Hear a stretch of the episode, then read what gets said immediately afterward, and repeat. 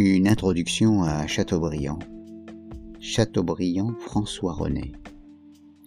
C'est curieux, mais je ne m'étais pas aperçu que Chateaubriand dit le vicomte, comme s'il n'y en eût jamais qu'un, avait si mauvaise réputation comme on l'entend souvent dire. En fait, j'ai du mal à imaginer que l'auteur des mémoires d'outre-tombe ait séjourné depuis si longtemps au purgatoire des lettres françaises, lui, si moderne, paradoxal, romantique, anti-romantique. Quel que soit le jugement que l'on porte sur l'œuvre, comment le destin d'un écrivain et homme politique français à l'existence si riche et si pleine, qui a eu 21 ans en 1789 et qui est mort en 1848, alors que paraît le manifeste du Parti communiste, pourrait-il laisser indifférent? L'un des rares, en tout cas, dont le nom se déploie naturellement dans trois dimensions politique, littéraire et religieuse. Sa réputation dut-elle souffrir de ses succès auprès des femmes et de la médiocrité de ses amis politiques? Pas assez pour un camp, trop pour l'autre, il se fait détester par tout le monde pour son art de la nuance. La révolution est la matrice de l'homme, Chateaubriand, comme de l'œuvre. Elles les ont fait. Tout aristocrate qu'il fût, il n'est pas question de le ranger dans les tiroirs des contre-révolutionnaires. D'autant que on ne trouve guère chez lui de traces de cette nostalgie revancharde qui suinte de mains écrits d'émigrés. Plutôt un monarchiste, selon la charte inspirée du modèle anglais. Un ambitieux, incontestablement.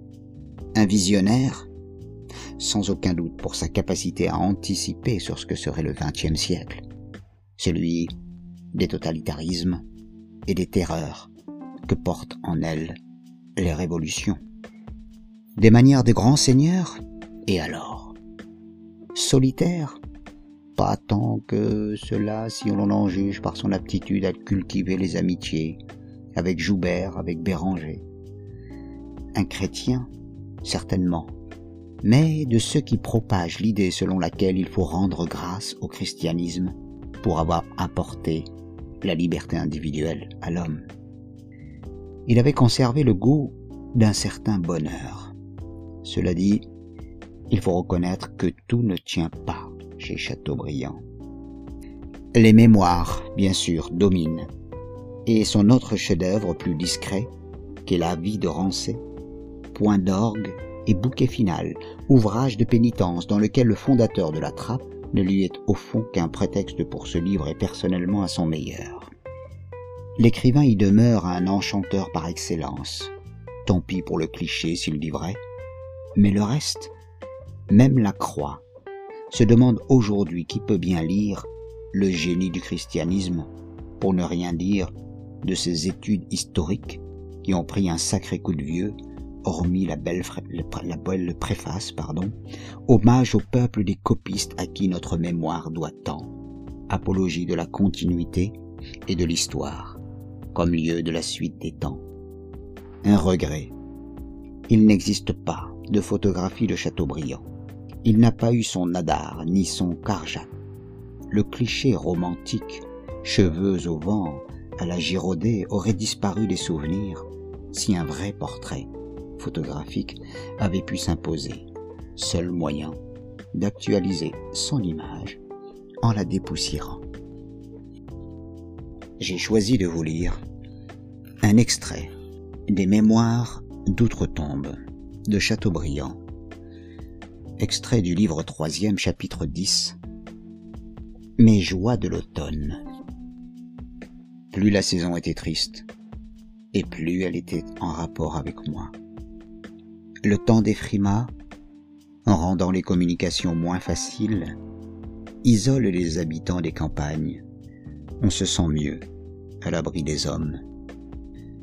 Un caractère moral s'attache aux scènes de l'automne, ces feuilles qui tombent comme nos ans, ces fleurs qui se fanent comme nos heures, ces nuages qui fuient comme nos illusions cette lumière qui s'affaiblit comme notre intelligence, ce soleil qui se refroidit comme nos amours, ces fleuves qui se glacent comme notre vie, ont des rapports secrets avec nos destinées. Je voyais avec un plaisir indicible le retour de la saison des tempêtes, le passage des cygnes et des ramiers, le rassemblement des corneilles dans la prairie de l'étang, et leur percher à l'entrée de la nuit sur les plus hauts chênes du Grand Mail.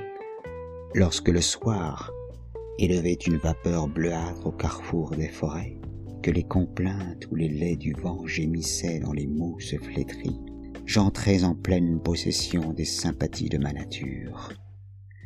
Rencontrai-je quelques laboureurs au bout d'un guéret? Je m'arrêtai pour regarder cet homme germé à l'ombre des épis parmi lesquels il devait être moissonné, et qui, retournant la terre de sa tombe avec le soc de la charrue, mêlait ses sueurs brûlantes aux pluies glacées de l'automne. Le sillon qu'il creusait était le monument destiné à lui survivre.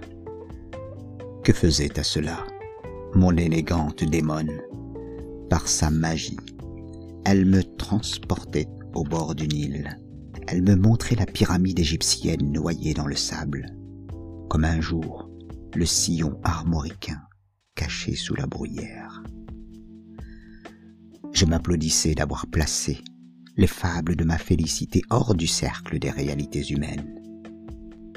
Le soir, je m'embarquais sur l'étang, conduisant seul mon bateau au milieu des joncs et des larges feuilles flottantes du nénuphar. Là, se réunissaient les hirondelles prêtes à quitter nos climats. Je ne perdais pas un seul de leurs gazouillis.